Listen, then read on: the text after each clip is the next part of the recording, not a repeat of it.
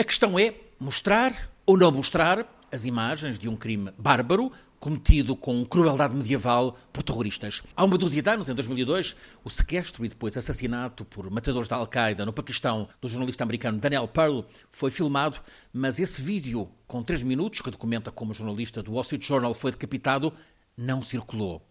A história de Daniel Pearl viria a dar lugar a um comovente filme de Michael Winterbottom. Agora, com James Foley, os terroristas conseguiram aquilo que queriam. Conseguiram que o mundo visse a ignomínia. Todos vimos aquele jihadista assassino, de pé, mascarado de negro, faca na mão, atrás da vítima, o jornalista James Foley, posto de joelhos dentro de uma túnica laranja, cabelo rapado, as mãos atrás das costas, obviamente amarradas. James Foley obrigado a dizer um discurso de denúncia da política dos Estados Unidos e depois vem o suplício. James Foley é degolado. O vídeo, sempre falado em inglês, está editado com a indicação de Mensagem à América, como que em pré-aviso de próximos episódios desta barbárie. Tudo neste vídeo, a cor, a luz, os movimentos, o enquadramento, os tempos, mostra que foi estudado precisamente para ser mostrado, para ser difundido. O vídeo é uma mensagem com múltiplos destinatários, de Obama e os líderes políticos ocidentais, mais os seus eleitores,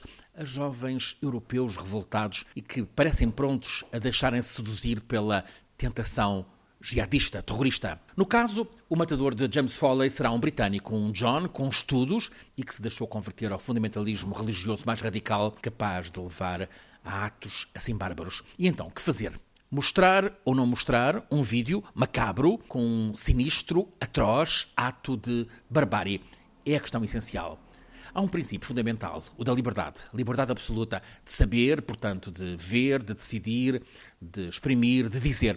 Precisamente, o massacrado de agora, James Foley, grande repórter, nunca deixou de cobrir os conflitos mais violentos por entender que só estando por entre as pessoas, por entre as pessoas que sofrem, é possível compreender o que elas sofrem e o mundo.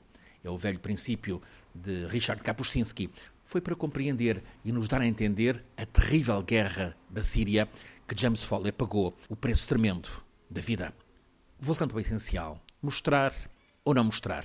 Mostrar é informar. Mostrar pode ser, tende a ser, uma forma de denunciar. Veja-se o que aconteceu na Guerra do Vietnã e como as imagens da barbárie foram decisivas para fazer parar aquela guerra.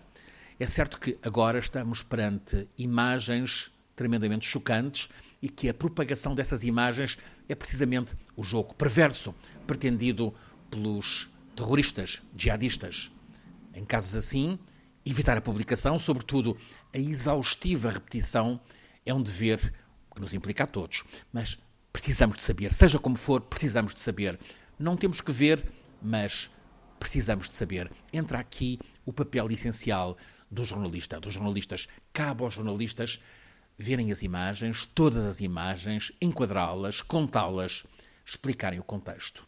Para todos ficarmos a saber, a compreender, embora sem precisarmos de ver todas as imagens, sendo que o relato destas imagens, do sacrifício de James Foley, 40 anos de vida, repórter de guerra, por si só esse relato já gerou um impacto mais fundo do que as notícias cotidianas do extermínio que o recém-proclamado Califado Islâmico tem estado a conduzir no norte do Iraque. Podemos ter poupados às imagens, mas precisamos de saber o que está a acontecer nesta que o Papa já chamou de Terceira Guerra Mundial, com uma vasta frente no nosso Oriente, da Ucrânia à Terra Santa.